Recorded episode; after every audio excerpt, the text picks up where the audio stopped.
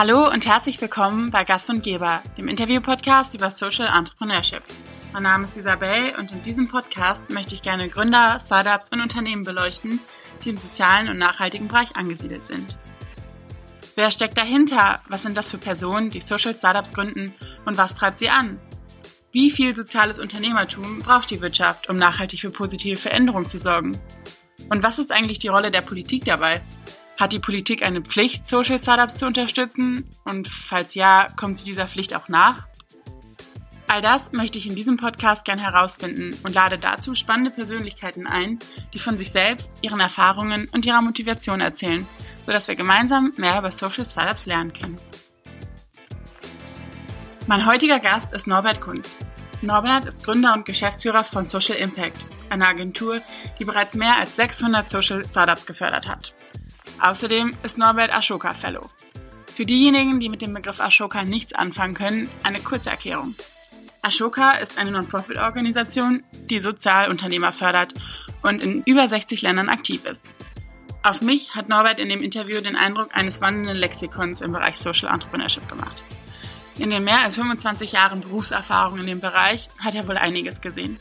Er hat nachhaltig die Social Startup Szene in Deutschland geformt und für seine Arbeit wurde er mit dem Bundesverdienstkreuz ausgezeichnet. Aufgrund von Corona wurde das Interview leider remote aufgezeichnet. Etwas schade, da wir uns zum einen bei dem Gespräch leider dadurch nicht sehen konnten und zum anderen die Tonqualität vielleicht an der einen oder anderen Stelle nicht ganz optimal ist. Aber ich glaube, unterm Strich passt es dann doch ganz gut. Deutschland ist zwar nicht gerade für die brillante Internetverbindung bekannt, aber immerhin reicht es inzwischen, um sich digital zu unterhalten. Und nun wünsche ich euch viel Spaß beim Zuhören.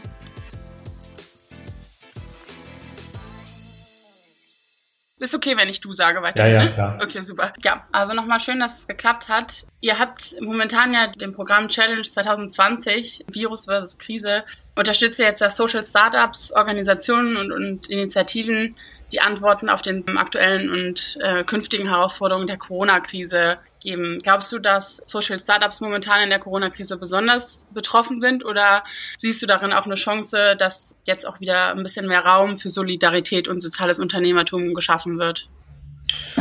Das ist ja eine zweiteilige Sprache, äh, Frage. Die eine sind die Social Startups besonders betroffen. Da kann man sagen, ja, die sind besonders betroffen. Es gab, gibt gerade eine Untersuchung oder eine Befragung vom SEND e.V., Social Entrepreneurship Netzwerk Deutschland. Äh, und die Antwort war, dass 50 Prozent der Startups gesagt haben, dass sie existenziell bedroht sind mhm. durch die Covid-19-Krise. Äh, das wird besonders auch noch dadurch hervorgerufen, dass die wenigsten Social Startups die Corona-Hilfen in Anspruch nehmen können. Äh, das hat zwei Ursachen. Die eine Ursache besteht darin, dass teilweise gemeinnützige Organisationen, sofern ein Social Startup auch gemeinnützig ist, äh, überhaupt keine Kredite beantragen kann, schon formal nicht. Mhm. Und der zweite Grund besteht darin, dass die Kreditaufnahme bei der KfW beschränkt wird dadurch, dass man Gewinne nachweisen muss in den, in den letzten Geschäftsjahren.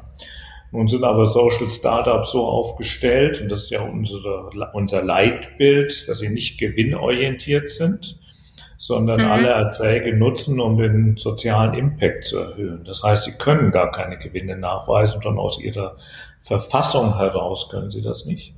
Und von daher scheiden sie im Moment äh, aus bei der Vergabe von Krediten. Also von mhm. daher haben wir, äh, leiden die Social Startups unter einem besonderen Problem.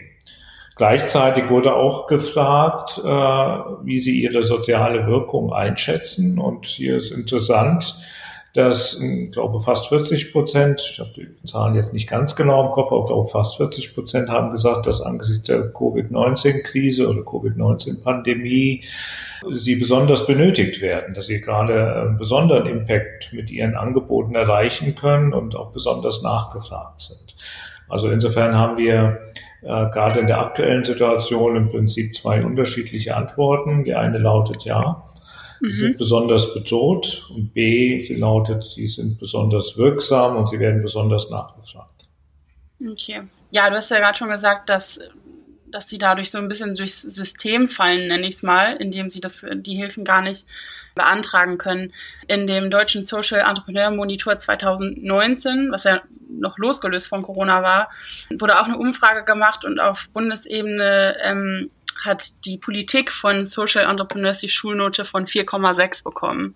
Deine Einschätzung, ist das ein generelles Problem, dass Social Startups und Sozialunternehmer von der Politik quasi nicht genug gehört werden und dadurch, dass, ich sag mal, die Regeln auch nicht neu geschrieben werden? Ja, das ist ein generelles Problem, aber es verändert sich halt eben sehr schnell. In einem rasant schnellen Tempo bekommen, bekommen Social Entrepreneurs und Social Startups immer mehr Gehör auch in der Politik. Also ich kann das der Begriff Social, den Begriff Social Startup haben wir ja generiert im Jahr 2010, als wir angefangen haben, äh, die Social Impact Labs aufzubauen und wir uns die Frage damals gestellt haben, wie nennen wir eigentlich unsere Zielgruppe? Mhm. Und der Begriff Social Entrepreneurship war damals besetzt und nicht besetzt, sondern ist klar, der, der war bekannt, der war auch definiert durch äh, Ashoka, und wir haben aber gesagt, wir wollen ja nicht Entrepreneurs äh, fördern, unterstützen, sondern wollen diejenigen äh, unterstützen, die Entrepreneurs werden wollen und haben daher den Begriff Social Startup gewählt. Mhm. Äh, von da war das 2010, 2011 ein komplett neuer Begriff, den kannte gar niemand. Äh, auch der Begriff Social Entrepreneurship war eigentlich 2010 äh, noch weitgehend unbekannt. Kann das, weiß, kann das, kann das an mir selbst äh, ablesen. Als ich 2007, 2008 Ashoka Fellow wurde, äh, habe ich mich damals bei den, bei unseren Partnerorganisationen, bei den Minister Ministerien bedankt, habe gesagt, dass diese, diese Auszeichnung natürlich nur möglich war, weil ich so viel Unterstützung von den Partnerorganisationen bekommen habe. Und eine Antwort aus einem Ministerium war, Herr Kunz, wenn Sie jetzt einer Sekte beigetreten sind, äh, müssen Sie leider aus den Fördermöglichkeiten ausschließen.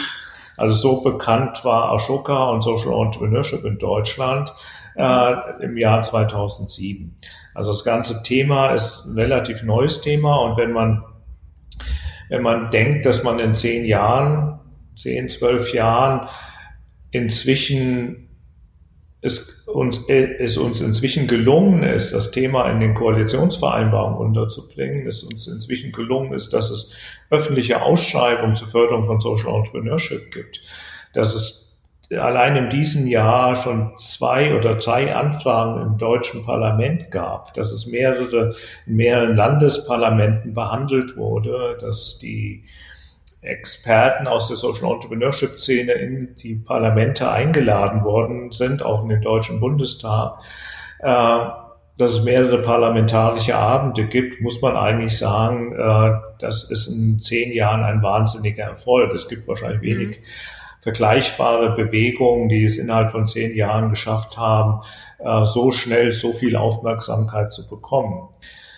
Die 4,6 ist insofern natürlich gerechtfertigt, weil im Moment es eher debattiert wird ähm, mhm.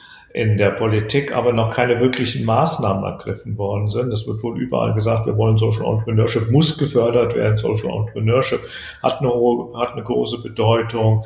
Wir müssen Social Entrepreneure dienen dazu, die Zivilgesellschaft weiterzuentwickeln. Sie dienen dazu, die, äh, das Wohlfahrtswesen zu innovieren ähm, und so weiter. Das wird wohl, wohl allenthalben gesagt, aber es mhm. gibt bisher noch kein Programm. Es gibt noch keine systematischen Unterstützungsangebote von öffentlicher Seite für Social Entrepreneurs und insofern muss man ja unterscheiden zwischen dem, was ist was wird gesagt, worüber wird diskutiert, wie verhält man sich in der Politik auf, der, auf der vordersten Ebene, auf der Präsentationsebene und was passiert dahinter und dahinter passiert bisher noch nichts. Ja. Oder so gut wie noch nicht. Es gibt einige Bundesländer, die fangen gerade an, äh, Programme aufzulegen.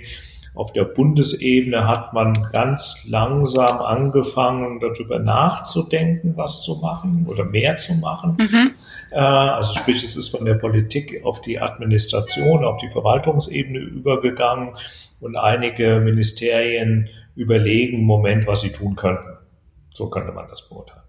Was glaubst du, ich meine, klar, das ist schwer zu sagen, aber bei dem Tempo, wie es jetzt läuft, was würdest du schätzen, wie lange dauert das, bis Social äh, oder soziales Unternehmertum da ist, wo, wo du es gerne gesehen würdest politisch? Das kann man gerade in der Krisenzeit im Moment sehr schwer beurteilen. Mhm. Also wir hatten 2017 oder 2016 haben wir eine erst, erste Studie für das Bundeswirtschaftsministerium geschrieben. Und, und danach wurde unmittelbar diskutiert, ja, 2016 war das, haben wir unmittelbar diskutiert, äh, was man jetzt tun könnte, welche Programme man auflegen könnte, um das Thema Social Entrepreneurship zu fördern. Äh, und dann kam die Flüchtlingskrise. Mhm. Und dann wurde alle anderen Debatten wurden, äh, wurden niedergelegt, wurden eingestellt. Es ging nur noch um die Frage, wie kann man Leistungsangebote für Menschen mit Fluchthintergrund aufbauen? Was, wie schaffen wir die gesetzlichen Regelungen? Welche, welche Organisationen können wir fördern? Und das Thema Social Entrepreneurship ist damals dann untergegangen. Mhm. Ja, und ähnlich ist das im Moment äh, mit der Covid-19-Krise. Befürchte ich halt eben, obwohl, wie vorhin gesagt, Social Startups eine hohe Wirksamkeit entfalten, könnte es sein, dass jetzt wieder neue Prioritäten gesetzt werden. Und wir befürchten natürlich, dass alles darauf hinausläuft, den Status quo ante herbeizuführen ja. und nicht die Krise auch als Chance zu benutzen um halt eben einen sozial-ökologischen Transfer unseres Wirtschaftssystems herbeizuführen. Dafür haben wir auch diese ja, einen offenen Brief an die Bundesregierung geschrieben. Das haben Sie vielleicht gelesen in der Süddeutschen Zeitung. Es gibt ja. inzwischen auch die Petition. Also heißt, wir, äh, wir wollen, dass das als Chance begriffen wird. Wenn es als Chance begriffen wird, wir tatsächlich äh, den durch ein neues Konjunkturprogramm, neues Konjunkturprogramm auflegen, dann wäre es ganz, ganz wichtig, Social Entrepreneurs und Social Startups hier systematisch mit einzubeziehen, weil damit tatsächlich eine Modernisierung unseres sozialen und ökologischen Systems herbeigeführt werden kann. Ähm, aber ob es passiert, das hängt von sehr vielen politischen Variablen mhm. ab. Ja, Politisch ist ja die eine Seite. Wie hat sich das gesellschaftlich verändert, die Akzeptanz oder vielleicht auch der Zuspruch, was Social Entrepreneurship angeht? Gesellschaftlich ist natürlich weit. Was ist Gesellschaft? Wie weit reicht Gesellschaft? Als wir 2010, 2011 angefangen haben, äh, die ersten Social Impact Labs aufzubauen, gab es ja überhaupt noch keine Infrastruktur in Deutschland zum Thema soziale Innovation und Förderung von Social Startups. Es gab Ashoka, es gab die Parallel zu uns ist die, äh, die SEA, die Social Entrepreneurship Akademie in München gegründet worden und es gab uns. Es gab also drei Player in Deutschland, die hier an dem Thema gearbeitet haben. Die SEA im universitären Kontext, Ashoka mit den ausgewählten Social Entrepreneurs und wir, die halt eben äh, junge Startups, die sozial, die sozial engagiert waren und soziales Unternehmen aufbauen wollten, zu, zu unterstützen. Und, und wir haben uns als Ziel gesetzt, ein Ökosystem für soziale Innovationen aufzubauen. Äh, und dieses Ökosystem, äh, dieser Begriff Ökosystem beinhaltet natürlich, dass es uns wichtig war, auch eine Stakeholder-Welt um das ganze Thema zu entwickeln. Mhm. Die Social Impact Labs waren gedacht als Orte des Vernetzens, des Austauschens, des Voneinanderlernens zwischen den unterschiedlichen zivilgesellschaftlichen Akteuren der Wirtschaft und der Politik. Das ist uns auch gelungen. Also wir haben an, anfänglich sehr stark mit, äh, mit Unternehmensstiftungen, mit Unternehmen zusammengearbeitet. Wir haben die Politik einbezogen in diese Diskussionen äh, und wir haben die Wohlfahrt einbezogen in die Diskussionen. Und das war kein einfacher Prozess, weil es war erstmal fremd. Mhm. Äh, unser Ansatz war fremd. Äh, viele Mitarbeiter, Menschen aus Unternehmen haben nicht ganz begriffen, wie man ein Unternehmen aufbauen kann, was eigentlich einen sozialen Mehrwert erzeugen soll und nicht Gewinn. Mhm. Aber da haben wir sehr viel bewirkt in den Diskussionen auch mit den, mit den Mitarbeitern aus Unternehmen. Die Wohlfahrt, und das ist heute zum Teil noch so, aber da hat sich auch sehr viel, inzwischen sehr viel mehr Offenheit durchgesetzt, äh, war am Anfang sehr bedacht und hatte eher so das Gefühl, da treten jetzt so neue Player auf, die wollen uns nur äh, unser Geschäft abspenstig machen. Oder es gab halt eben auch Tendenzen in der Wohlfahrt, die gesagt haben, äh, Social Entrepreneurship und Social Business ist nichts anderes als die Veränderung des sozialen Sektors nach privatwirtschaftlichen Maximen. Das wird zum Teil heute noch von einigen Wohlfahrtsverbänden so vertreten. Mhm. Äh, das sind neoliberale Gedankenmodelle, die dann teilweise äh, unterstellt wurden äh, in Bezug auf Social Entrepreneurship und Social Startups. Äh, das hat sich aber verändert. Nach und nach hat sich das verändert. Es gibt immer mehr Partnerschaften zwischen Wohlfahrtsorganisationen, Wohlfahrtsverbänden und Sozialunternehmen, Social Startups. Aber teilweise wird schon sehr wohl erkannt, dass das eine Win-Win-Situation ist, wenn man anfängt, miteinander zu kooperieren. Ähm, und es entwickelt sich langsam vorwärts. Äh, die Stiftungswelt hat das auch ziemlich nach vorne getragen, auch äh, politisch immer artikuliert. Von daher ist diese Bewegung breiter und breiter geworden. Und inzwischen gibt es ja auch sowas wie ein kleines Ökosystem. Es gibt ja nicht ja. nur Ashoka und Social Impact, sondern es gibt eine ganze Reihe von Playern und Angeboten inzwischen auf universitärer Ebene, auf, auf kommunaler Ebene. Es gibt ganz viele Startups, die eigentlich immer unsere, viel mehr Startups als solche, die bei uns in den Labs und so weiter gegründet haben, die explizit sagen, sie wollen auch soziale Ziele verfolgen. Es gibt Social Investment Fonds, es gibt Personalvermittlungsangebote für soziale Unternehmen. Also es entsteht ein Ökosystem und das kann man nicht mehr aus der Welt äh, diskutieren. Aber dennoch hatte ich auch letztes Jahr noch Diskussionen mit Menschen aus politischen Parteien, die den Begriff eigentlich noch nie gehört haben. Ach krass, okay. Also von daher, und wenn man dann in die Gesellschaft hineingeht, tiefer geht, äh, auf kommunale Ebene, da werden, werden wir sicherlich viele, viele Menschen treffen, die noch gar nichts mit dem Thema ja. Social Entrepreneurship anfangen können. Ich ja. hatte letztes Jahr eine, habe letztes Jahr im Frühjahr einen Vortrag gehalten beim deutschen äh, bei dem Fachverband der Wirtschaftsförderer. Mhm. Äh, und da waren die sehr, sehr überrascht darüber, was eigentlich Social Entrepreneurship bedeutet, welche Wirkung Sozialunternehmen erzeugen können, also auch welche wirtschaftliche Bedeutung sie mhm. haben können und wie viele Arbeitsplätze geschaffen werden können.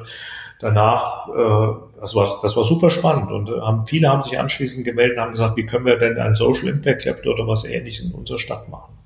Okay ja, ja. bewegt sich langsam, aber es bewegt sich zum Besseren oder es wird ja. immer bekannter, wenn wir sagen. Wenn ja. sagen. Ihr habt mehr als 600 Startups inzwischen gefördert. Also man kann bei euch ja wirklich sagen Social Impact, also euer Name ist Programm geworden. Mhm. Und auch wenn du, wie, wie, du sagst, vielleicht noch there is more to come, aber ist ja schon eine, also wirklich viel erreicht worden. Wie fühlt sich das an, wenn du jetzt zurückblickst? Konntest du dir damals vorstellen, dass ihr so viel erreichen konntet und dass ihr auch so prägend, auch was die, was die Sozialunternehmerlandschaft in Deutschland angeht. Ähm, hättest du dir das damals vorstellen können? Das war unsere Vision, sonst hätten wir es nicht gemacht. Also wir haben, ähm, das hört sich jetzt komisch an, aber wir haben ja, als wir das erste Social Impact Lab gestartet haben, hatten wir uns vorher einen Masterplan zurechtgelegt mhm. und gleich gesagt, wir wollen das bundesweit verbreiten. Also es gab eine richtige Strategie, auch festgelegte Strategie, verschriftlichte Strategie mit den unterschiedlichen, mit den unterschiedlichen Bausteinen, die wir entwickeln wollten, äh, von, dem, von den Labs als Orte, als als Orte zum Austauschen, zum Vernetzen, die Start-up-Inkubationsprogramme, dann haben wir ja auch das Thema Social Impact Finance entwickelt, die Idee der Kooperation mit den Wohlfahrtsverbänden, das stand alles in unserem Masterplan 2010 drin, dass wir das als Ziel hatten. Das war eine Vision. Mhm. Ich habe damals nicht gefragt, äh, schaffe ich das? Oder wir haben nicht gefragt, schaffe ich das? sondern gesagt, wir machen das jetzt. Ja.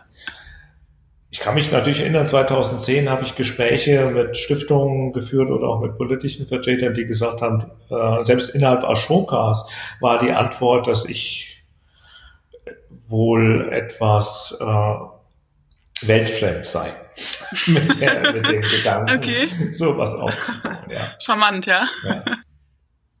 Wie ist das? Also, ich meine, du hast so wahnsinnig viel Erfahrung und mit dem Engagement bist du sicherlich jetzt äh, auch ein Vorbild für viele Sozialunternehmer. Hast du selber ein Vorbild oder jemand, der mich inspiriert? Oder braucht man bei der ganzen Erfahrung überhaupt noch ein Vorbild? Ich glaube ja, man braucht immer irgendwelche, irgendwelche Vorbilder, Leute, die, die einen inspirieren, äh, um halt eben vor, weiterzukommen. Also was, das eine ist sicherlich sind ganz einfach auch biografische Erfahrungen, die vielleicht gar nicht so unbedingt Vorbildswirkung haben, sondern die bei mir die die Reaktion ausgelöst haben, ich möchte was in meine Gesellschaft zurückgeben. Also ich komme aus relativ armen Familien, bescheidenen, also einer armen Familie, bescheidenen Verhältnissen. Ich war der erste, der überhaupt irgendwie aufs Gymnasium gehen konnte, aus dem ganzen Dorf, wo ich herkam, mhm. aus einem landwirtschaftlichen Dorf. Äh, und äh, das war nur möglich, weil es Leute gab, die mich unterstützt und begleitet haben. Äh, so, und das hat eigentlich auch so mein ganzes Leben geprägt. Ich meine, ich bin ja äh, die Social Impact äh, gibt's ja eigentlich, oder mein unternehmerliches Leben beginnt ja 1989 direkt ja. nach meinem Studium und war immer mit sozialen Unternehmertum verbunden. Also es ging immer darum, was zurückzugeben in die Gesellschaft äh, oder anderen Menschen zu helfen und sie zu unterstützen. Äh, dafür gibt es keine Person. Aber es gab natürlich in meinem, meinem Umfeld äh, Leute, die mich inspiriert haben. Also ich habe ja beispielsweise bei Günter Faltin studiert, mhm. mit, dem ich, mit dem ich noch heute sehr gut befreundet bin und wir uns immer wieder austauschen. Und diesen Ansatz, sein Ansatz, äh, Entrepreneurship-Förderungsansatz, der hat sicherlich auch bei mir Wurzeln geschlagen äh, und hat mich auch motiviert, in bestimmten Bereichen weiterzuarbeiten. Okay. Ja. Äh, das, glaube ich, ist, ist ein wesentlicher Punkt. Ich war immer sehr umtriebig, habe in verschiedenen, verschiedenen Bereichen halt eben auch gearbeitet, woraus ich gelernt habe. Ich habe viele Sachen ausprobiert, äh, immer parallel zu den, den Ideen, Möglichkeiten, äh, soziales, soziale Entwicklungsprozesse mhm. zu befördern. Ich war vier Jahre lang der persönliche Berater von Heiner Müller und habe mit ihm gemeinsam eine Fernsehproduktionsgesellschaft gegründet und wir haben äh, 140 Dokumentarfilme gedreht, wow. äh, soziale, kulturelle und politische Themen. Auch das war eine wahnsinnig, also das habe ich quasi nebenberuflich getan. Und, äh, so, das hat mich auch wahnsinnig inspiriert. Auch das war die Idee, sozusagen äh, Einfluss zu nehmen auf den gesellschaftlichen Diskurs. Und mhm. Die Filme sind fast alle bei Arte und Dreisat ausgestrahlt worden, sehr politische Filme. Und äh, auch das war eine, etwas, was mich bewegt und, und motiviert hat. Und, und auch Heiner Müller als Person und äh, das ganze kulturelle Umfeld hat mich äh, auch geprägt. Und als ich dann, ich weiß nicht, vor acht, neun Jahren äh, äh, das äh, Kopfschläg Kapital von Günter Falting mhm. äh, gelesen habe, dann steht halt eben drin, äh, dass Entrepreneure und Künstler unheimlich viel gemein haben. und äh, dass also wirklich der Entrepreneur eher ein Künstler ist als ein, als ein, ein Manager. Und ich glaube, ja. das ist etwas, was auch, wodurch auch ich mich eher auszeichnen ja. würde.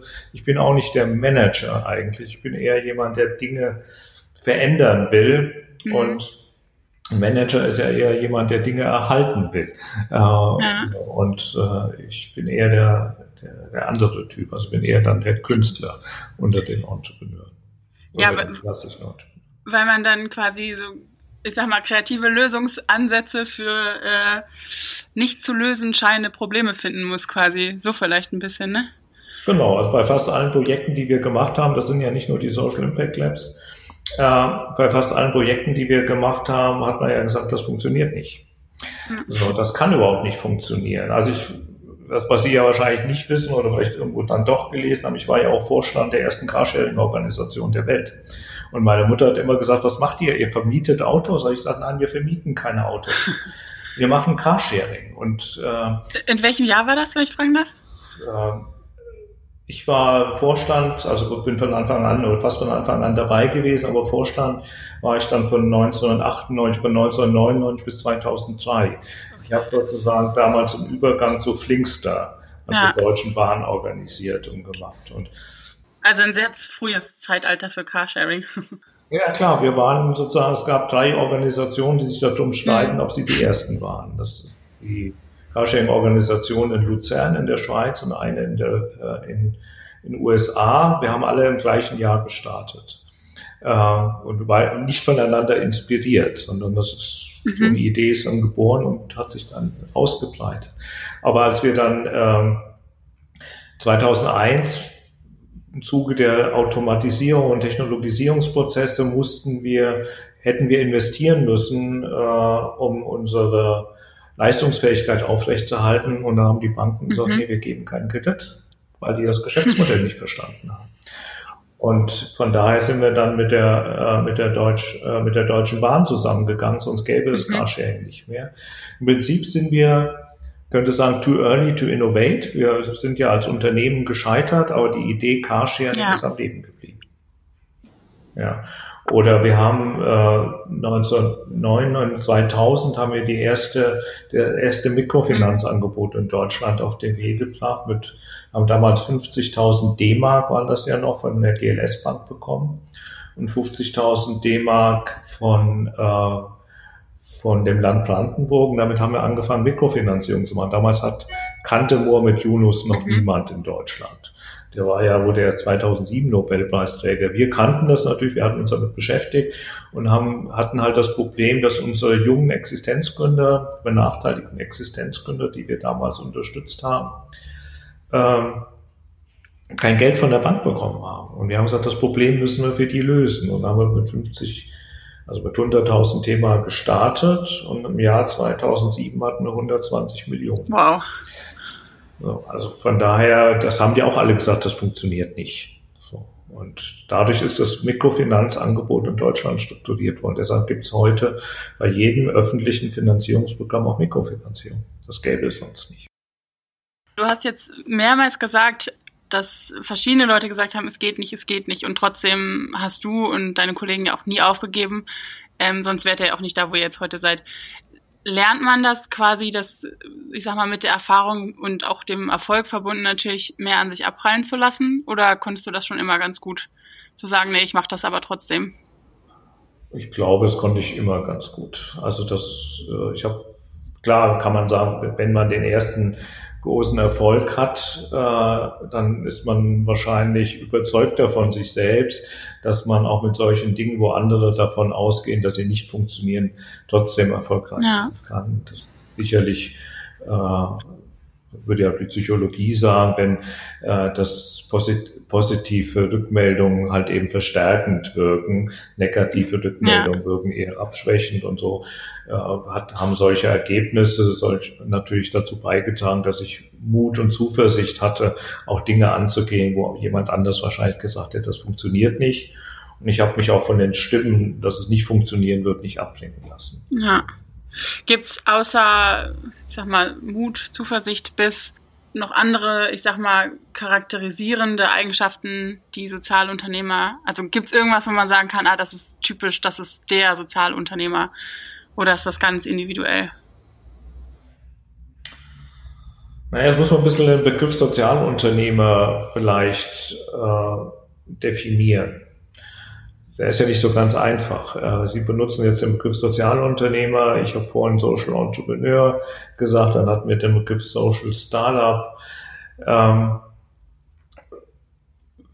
das ist, äh, es gab eine Mapping-Studie der Europäischen Union äh, im Zusammenhang mit der Social Business Initiative der Europäischen Union. Dann ging es um die Frage, wie definieren eigentlich die Mitgliedsländer den Begriff Social Enterprise?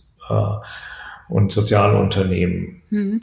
Und das Ergebnis war, dass es mehr Begriffsdeutungen gab als Mitgliedsländer. ja.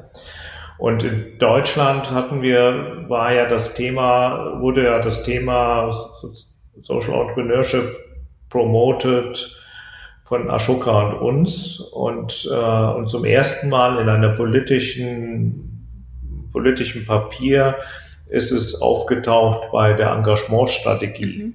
der Bundesrepublik Deutschland. Und ich vermute, das ist jetzt eine Vermutung, ich kann es nicht hundertprozentig sagen, aber ich vermute, äh, dass man damals gesagt hat, man möchte keinen englischen Begriff in der deutschen Engagementstrategie haben und hat aus dem Begriff Social Entrepreneur Sozialunternehmer gemacht. Mhm. Mhm. Ja. Jetzt ist die Frage, was heißt das eigentlich, wenn ich mir den, äh, den Begriff Sozialunternehmer anschaue, dann wäre es begrifflich gesehen ein Unternehmen, was soziale Zwecke verfolgt. Mhm. Ja. Und damit ist jede Wohlfahrtsorganisation in Deutschland ein Sozialunternehmen. Ja. Und das sehe ich auch so. Mhm. Also eigentlich ist jede Wohlfahrtsorganisation in Deutschland ein Sozialunternehmen, weil das vorrangige Ziel dieser Unternehmen besteht darin, einen sozialen Zweck zu verfolgen, Menschen in Not zu unterstützen, zu begleiten, soziale Dienstleistungen zu erbringen. Von daher sind alle Wohlfahrtsorganisationen Sozialunternehmen. Ashoka oder Bill Drayton, der ja Ashoka gegründet hat, hat den Begriff aber anders geprägt. Er hat gesagt, ein Social Entrepreneur ist eine, erstmal hat er gesagt, eine Person, äh, also nicht ein mhm. Unternehmen, sondern oder Unternehmer, sondern eine Person, äh, die innovative Produkte und Dienstleistungen entwickelt, um soziale Ziele zu verfolgen. Also der Schwerpunkt liegt auf Innovation. Das heißt, er hat hier eigentlich diesen Max Schumpeterschen Begriff benutzt. Der hat ja den Begriff ja. Entrepreneur auch definiert und hat gesagt, ein Entrepreneur ist jemand, der produktiv zerstört. Also jemand, der neue Produkte und Dienstleistungen auf den Markt bringt und alte vom Markt verdrängt. Also ich würde sehr wohl sagen, dass Bill Drayton hier sich angelehnt hat und gesagt hat, ein Social Entrepreneur ist jemand, der neue Produkte und Dienstleistungen entwickelt, um einen höheren Mehrwert zu erzeugen, als mit den Produkten und Dienstleistungen bisher auf dem Markt sind. Also von daher unterscheidet sich der Social Entrepreneur vom sozial, klassischen sozialen Unternehmer dadurch, dass er innovationsgetrieben ist. Mhm. Gleichwohl gilt es natürlich, dass auch Social Entrepreneurs irgendwann Sozialunternehmer werden könnten. Also Carsharing war damals eine Innovationsleistung. Heute, 30 Jahre danach, würde man sagen, ja, das ist ein klassisches Unternehmen. Also da muss man ja nichts mehr innovieren in dem Unternehmen. Ja. Da gibt es keine. Ne? Das ist so Stück weit der, der Unterschied. Und äh, auf Ihre Frage dann zurückkommen, was macht ein Social Entrepreneur aus? Komme ich wieder zu dem, was ich vorhin gesagt habe. Ein Social Entrepreneur ist ein Künstler, ein Entwickler, ein Innovator, jemand, der, der versucht, Prozesse zu verändern, neu zu denken, neu zu strukturieren äh, und muss dafür ein hohes Maß an Flexibilität, an Fantasie, an Idealismus aufbringen. Der Sozialunternehmer, also nehmen wir an eine Wohlfahrtseinrichtung, die sorgt dafür, dass mit hoher Qualität und Zuverlässigkeit ein bestimmtes Produkt an den Kunden gebracht wird. Das heißt, er schafft sozusagen Regeln, äh, während der Social Entrepreneur Regeln aufhebt. Hm. Ähm, gerade fiel auch der Begriff Idealismus. Und ich habe in einer kleinen Reportage über sie ähm, von der Deutschen Welle ähm, gesehen, da haben sie gesagt, dass 70 Prozent der Unternehmen, die ähm, vom Social Impact gefördert wurden, auch heute noch aktiv sind. Jetzt ist die Reportage, mhm. glaube ich, zwei, drei Jahre alt gewesen, wenn ich mich nicht irre, aber ich würde jetzt mal äh, behaupten, dass sich da hoffentlich an der Zahl nichts, zumindest nicht im Negativen nichts geändert hat. Das ist aber ja für die Startup-Branche verglichen ja sehr, sehr hoch. Glauben Sie, dass das an diesem Idealismus liegt, also dass da mehr Kämpfergeist hintersteckt oder hat das andere Gründe? Ja, ich denke, das ist ein, ein wesentlicher Grund, den Sie gerade genannt haben. Die meisten Social Startups, die meisten Social Entrepreneure sind oft durch Idealismus getrieben, aber auch durch eigene persönliche Erfahrung. Es hat in sehr vielen Fällen was Biografisches. Mhm. Also teilweise ist es so, dass die Probleme die Probleme, die sie lösen wollen, selbst haben, also bestimmte Krankheiten oder ähnliches, oder in ihrer Familie aufgetreten sind, oder dass sie äh, eine Lebensetappe in bestimmten Ländern äh, verbracht haben und dort gesehen haben, wie viel Elend, wie viel Armut es gibt und sich dagegen zur Wehr setzen, oder dass sie in Familien aufgewachsen sind, die beispielsweise in der Landwirtschaft gearbeitet haben und sehr enge Verbindungen zur Landwirtschaft hatten und überlegt haben, wie kann man sowas weiterentwickeln. Also ich mache mal Beispiele.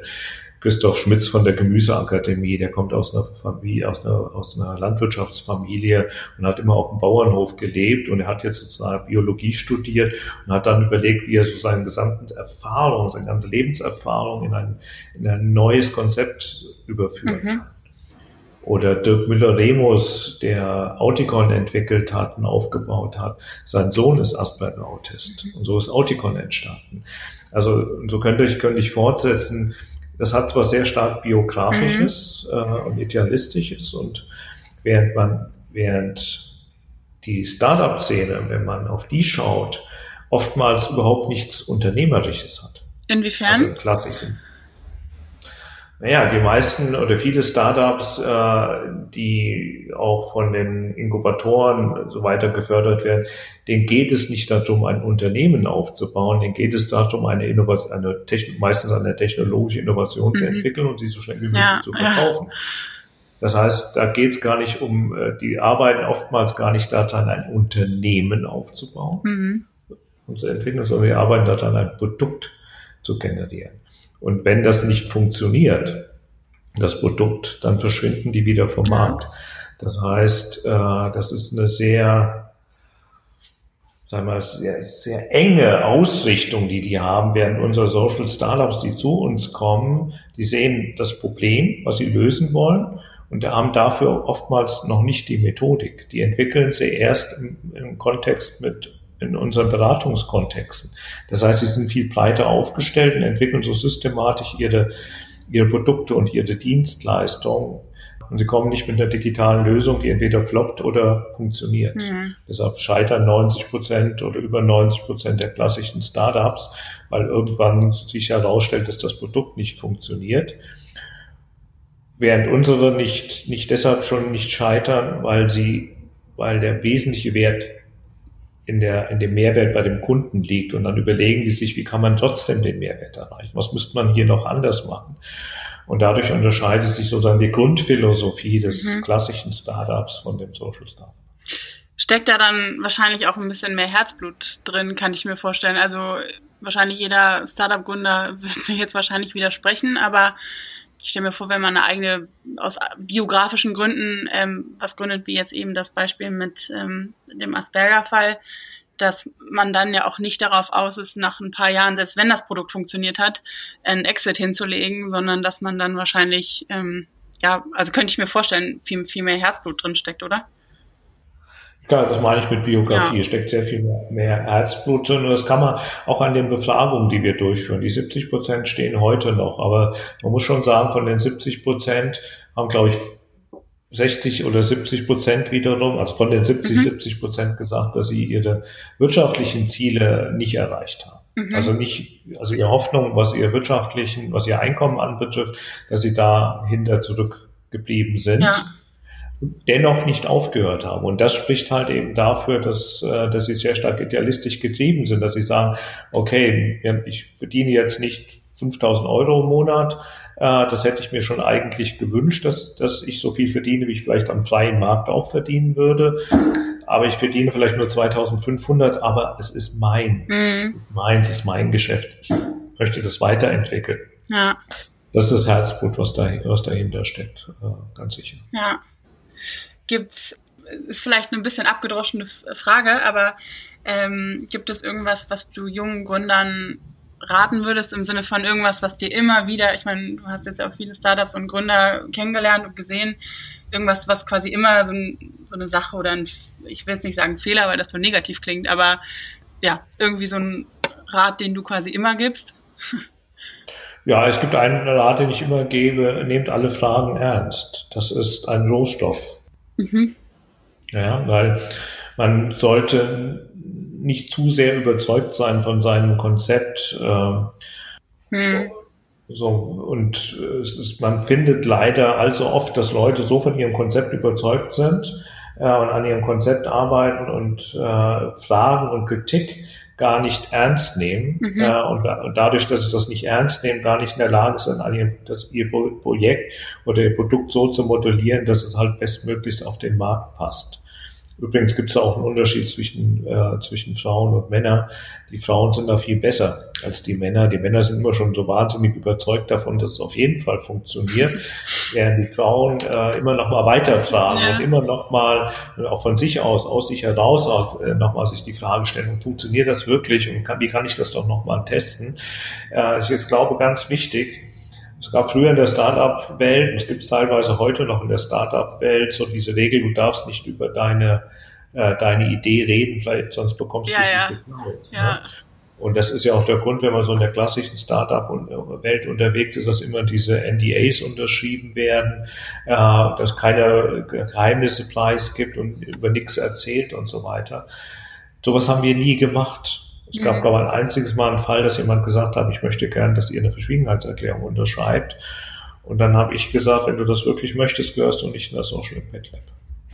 Ja, weil es geht darum, dass wir soziale Wirkung skalieren wollen. Mhm. Äh, ja. Und äh, wir werden so solche NDAs nicht unterschreiben. Ja. Äh, das musst du dir überlegen, was du willst. Und das und auch sonst hatten wir das nie, dass bei 600 Unternehmen, die wir gegründet, gegründet haben, über 1000, die von uns betreut worden sind, hat keiner gesagt, ich möchte aber, ich dürfte auf keinen Fall über die Idee reden, sondern wir haben gesagt, ihr müsst möglichst alle Fragen ernst nehmen. Nehmt das als, nehmt die Kritik an, überlegt, ob die Frage gerechtfertigt ist, setzt euch damit auseinander und das ist wichtig, äh, um zum guten, zum guten äh, Produkt zu kommen. Ja. Was ich mich jetzt gerade noch frage, weil du das gerade angesprochen hattest ähm, mit dem Unterschied zwischen Frauen und Männern. Ähm, anders als in der, ich sag mal, klassischen äh, Startup-Szene, wo ja die Frauenquote extrem gering ist, ist das ähm, bei Social Startups, meine ich, fast ausgeglichen. Und ich ja, frage mich ehrlich gesagt immer ein bisschen, warum. Vor allen Dingen, wenn man dann nochmal so ein bisschen die Verbindung dazu zieht, dass das ja oft eine biografische Intention hat ähm, weil ich mir jetzt erstmal nicht vorstellen kann, dass jetzt Frauen tendenziell mehr biografisch da erlebt haben. Also ja, hast du da eine Erklärung zu? Na, ich würde sagen, wenn es biografisch ist, dann ist es eigentlich eher logisch. Äh, also wir haben 50, ungefähr 50-50. Mhm. Ich glaube sogar 51 Prozent Frauen und 49 Prozent Männer. Also äh, und wenn, wenn wir sagen, äh, dass solche solche Unternehmensgründungen persönlich motiviert sind, biografisch motiviert sind, da würde man sagen, ja, die, äh, die Erfahrungen in unserer Umwelt, die sind ja gleich verteilt. Ja, gut, ja, ja, stimmt. Das ist richtig. weniger Erfahrung ja, ja. haben als Männer. Und das ist nur spannend, dass Frauen sich hier in dem Feld dann halt eben tatsächlich ja. sagen, äh, ich werde das in ein Unternehmen umsetzen. Ich glaube, der Mut oder das Umfeld, äh, auch in den Social Impact Labs oder auch in anderen Orten, äh, als Frau zu gründen, ist besser als in den klassischen, in den klassischen dann doch machtgetriebenen und mhm. hierarchiegetriebenen Strukturen. Weil es, ich sag mal, konstruktiver ist und irgendwie mehr so supportive? Ja, es ist äh, supportive, es ist äh, netzwerkorientiert. Also die Startups arbeiten auch miteinander und untereinander, sie tauschen sich aus, sie sprechen viel über ihre persönlichen Erfahrungen, sie helfen sich wechselseitig. Also schon die Atmosphäre in einem Social Impact Lab unterscheidet sich von der Atmosphäre, wenn von einem anderen klassischen Business Inkubator. Mhm da wird halt eben, da ist diese Offenheit ja nicht vorzufinden. Äh, und dadurch entsteht natürlich ein viel engerer persönlicher Zwangsverhältnis und auch der Druck ist wahrscheinlich sehr viel größer, wenn, wenn ich in so einem klassischen Inkubator mich bewege, weil ob ich da hingehöre oder nicht hingehöre, hängt immer davon ab, ob ich meine Ziele erreiche. Ja, sonst werde ich, fliege ich da wieder ja. raus. So, also das ist diese Offenheit, die bei uns vorherrscht in den Social Impact Labs äh, spricht da ein ganz anderes Bild, ganz andere Möglichkeiten. Mhm. Vor allen Dingen jetzt auf die Teams bezogen, sind die häufiger gemischt oder sind dann auch viele rein weibliche Teams dabei? Oder kann man das gar nicht so sagen? Das kann man nicht so sagen. Es gibt, ja. es gibt also da müsste, da habe ich jetzt überhaupt keine repräsentative Aussage dazu. Es gibt, äh, ich weiß, es gibt Teams, es gibt viele Teams, wo nur Frauen zusammen sind. Und es gibt auch viele, wo nur Männer zusammen sind. Und es gibt auch gemischte Teams. Ich kann, das kann ich gar nicht repräsentativ ja. gar nicht okay. so sagen. Ja. Ähm, gut, dann habe ich noch eine abschließende Frage. Und zwar, ähm, wenn du dich jetzt erinnerst, so als Kind, war es schon immer dein Traum, Social Entrepreneur zu werden oder hat sich das eher ergeben? Beziehungsweise ich weiß ehrlich gesagt gar nicht, was du studiert hast. Hat das dazu geführt? Ich habe Wirtschaftspädagogik studiert. Ähm, so, ich bin Lehrer für Berufsschulen eigentlich. Ah, okay. ähm, klassisches wirtschaftswissenschaftliches Studium und Pädagogik und Politik studiert. Ähm, ich würde mal so sagen, also ich als Kind war, also wenn du von Kind sprichst, mhm. da wollte ich Fußballer werden. Wahrscheinlich okay. wie. Wahrscheinlich wie jeder Junge, ja. Wie, wie, was weiß ich, 70 Prozent aller Jungs, ja. vor allem wenn man vom Dorf kommt, wo es die einzige Sportart war, die angeboten wurde, äh, da wollte man natürlich Fußballer werden. Ja. Äh, ich denke, seit ich äh, ein junger Erwachsener war, wollte ich Social Entrepreneur werden. Aber ich habe das ja so nicht genannt. Das, wobei es den Begriff ja nicht kannte. Aber ich hatte eine klare, als ich an die Uni ging nach, äh, nach Berlin, ich hatte irgendwie eine Vorstellung davon, selbstständig sein zu wollen und Projekte zu machen. Und als ich, ich habe ja 89 äh, faktisch gestartet bei meiner Selbstständigkeit mit dem Projekt. Und das war auch damals schon äh, also komplett innovativ. Äh, was wir dort aufgebaut haben. Also wir haben ja damals 89 sowas wie einen Impact Hub aufgebaut.